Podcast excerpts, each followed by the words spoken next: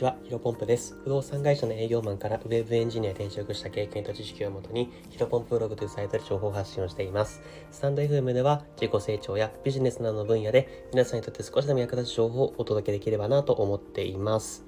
えー、本日はですね、えー、林修先生が教えてくれた、負けるやつの、負けるやつの3つの共通点、えー、こういったテーマでお話をしていきたいと思います。で、林修先生というのはあれですね、あの、東大の、えっ、ー、と、あの、一世を風靡した今でしょうっていう方の、あの、今でしょという、まあ、流語を作った、えー、林先生ですね、の、えっ、と、言葉をちょっとご紹介できればなと思います。早速本題なんですけども、えっ、と、まあ、まずですね、世の中にやっぱ成功してる人ってたくさんいますよね。で、えーと、もちろんねその成功してる人の中にはあのその人の能力があの高い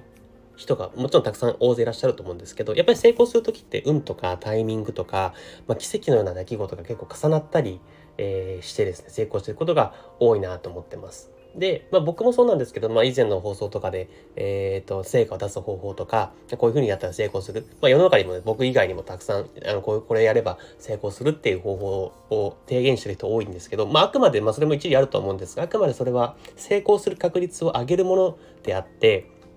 再現性はものすごく低いなっていう感じ、あの、と思ってるんですね。で、まあ、例えば皆さんもただ過去に、まあ、仕事ですごくうまくいったとか、スポーツでものすごく成果出したとか、勉強でもうまくいった、まあ、受験に成功したとか、いろいろあると思うんですけど、まあ、今一度もう一度同じ状況にその戻った時に再現できそうかって言われたら結構難しいんじゃないですかね。例えば仕事でうまくいった時に例えばたまたま、えー、クライアントさんからこういう美味しいというかいい話をもらってそこがたまたまいい僕らが自分たちがやってるビジネスとうまくニーズが合致して、まあ、うまく取引ができて、まあ、売り上げ上がったとか。えーと、スポーツも例えばあの時、まあ、外の競技だったら風が吹いてこうボールが曲がってまあ、ゴールがある競技だったらゴール入ったとか、まあ、いろいろあると思うんですけど、やっぱりそういうのって奇跡が結構起きてる結果、ケースが多いかなって思ってます。まあ、例えば僕の場合だとちょっと話違うかもしれないですけどあの僕大学2年生の時に2個上の年上の女性というか彼女があいたんですね。で僕が大学2年生から付き合って僕が大学3年生になってまあその月経つじゃないですか僕が大学3年生になって向こうが社会人1年目になったんですよ。でその時にまあ1回ショット経った時にあの振られちゃったんですね。で理由がですねまあ、あなたみたいな子供に構ってらんないみたいなこと言われて、まあわかんないです。あの、本当はね、もっと全然ね、違う理由があったのかもしれないですけど、まあそういうふうに言われてですね、まあその大学3年生の僕は僕はですね、まあものすごく単純だし、今よりも全然、なんだろうな、子供だし、もう、あ、なるほど、と思って。そしたらだから、もう単純なんで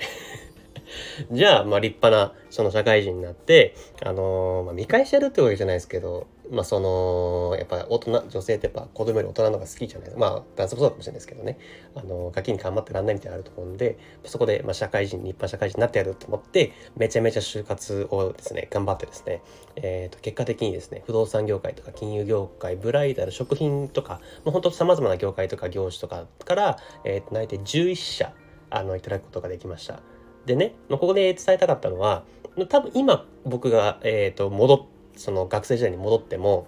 多分、そのなんだろうな、無理だと思うんですね。それがあのタイミングで、大学生のあのタイミング、3年生に上がった瞬間、本当に5月とかに言われて、6月からスタートさせたんですけど、やっぱあのタイミング学生は無理みたいなことで振られたから頑張れたんだと思うんですね。多分あれが例えば大学3年生の9月とかだったらもうちょっと遅いわけですよ。そういうふうにタイミングとか運とか奇跡っていうのは、あのー、要因で成功するっていうのはかなりケースとして多いんじゃないかなっていう思います。で、まあ、若干ちょっと話ずれちゃいましたけども、まあ、その成功してるケースは偶然重ねることは多いんですけど、やっぱり失敗する時っていうのはですね、あの、大体共通点があるというふうに、あの、林先生が言ってました。僕もその話を聞いて確かにそうだなと思って、あの、繰り返しになりますけど、その、成功するときは、あの、もちろんその方法もあるけど、運とかタイミングとか奇跡が重なりますが、失敗するときは、えっ、ー、と、大体いつも3つの共通点があると。それをですね、あのー、お伝えすると、えー、とまず1つ目、情報不足。2つ目、慢心。3つ目、思い込み。情報不足、慢心、思い込み。これですね。これが失敗する人の、えー、共通点ということで、あの、林先生が言ってました。で、林先生が言ってたっていうのはですね、8年前ぐらいにですね、テレビで、あのー、やってたんですよ。僕多分中学生ぐらいですよね。8年前とか。9年前とかな。結構その、まあ、あのー、やってて、まあ、あの、今 YouTube で検索してもらえば、なんか、林、林修、えー、っと、負けるやつ3つの共通点みたいな感じで検索しても出てくると思います。あの、さっきもあの僕調べたら出てきたんで。で、僕その時リアルタイムで見てたんですね、学生の時。で、まあちょっと8年前なんで記憶があやふやなんですけど、内容としては、なんか林修先生が、ヤンキー、ヤンキーというか、まあその不良みたいな人たち、若い人たち20人ぐらいの前に、まあ授業をするみたいな企画だったんですね。で、最初、橋本先生がまあ普通にあの授業してたらうまくいかなかったみたいなんですよ。で、うまくいかなくて、えー、っと、一回外というか教室を出て、あの控室でちょっと全然うまくいかないなみたいな話をした後に、あの、またもう一回戻ってくるじゃないですか。で、もう一回戻ってきて、えっ、と、この共通、あ、失敗するやつの共通で3つお話するんですね。で、その林先生がその時に、あの、実際まあ僕はこの3つで言うと2つ目、慢心にしてたと。まあ今で本当にその時林修先生ってすごく売れてたんで、まあ、売れてる僕が出てくればどんなにヤンキーというか不良の子たちでも一瞬で心変わりをさせられると思ったけどやっぱりねむずいだったやっぱそこはねなんか慢心しててでこんな風に前その思ってるのにもかかわらず やっぱ人間って失敗しちゃうんだよみたいな正直に話したら、まあ、生徒も結構心を開いてくれて、まあ、最後はうまくいきましたよみたいな企画だったと思うんですね。で、あの、やっぱりここでね、東大出身で、あの、確か、なんか、僕、なんだっけ、えー、ものすごく頭がいい、あの、林修先生でもやっぱり失敗すると。で、やっぱりね、僕らもたくさん失敗してると思うんです。僕もね、本当失敗だらけの人生ですけど、やっぱりそれに過去を思うとですね、まあ、情報不足か、えー、慢心か思い込みどれかに当てはまってることが多いんじゃないかなと思いますね。うん、例えば僕の例で言うと、あの昨日英検2級のお話をしたと思うんですけど、あの実は僕英検2級であの二次試験落ちてるんですね。で、二次試験って、あの、あ、一応ご存知じゃない方はお伝えすると、英検って一次試験と二次試験があって、一次試験は筆記、もう本当ライティングじゃなくて、ライティングとかリーディングとか、で、二次試験がスピーキング、その話したり、え、実際にその面接官と話すっていうのが二次試験なんですけど、一次試験はそれこそ合格率低いんですが、えっ、ー、と、二次試験だと90%って言われてるんで、あの、まあ僕とそのその時ね、一次試験受かったし、まあ結構勉強したし、まあ余裕しとみたいな、まあ、完全に満身ですね。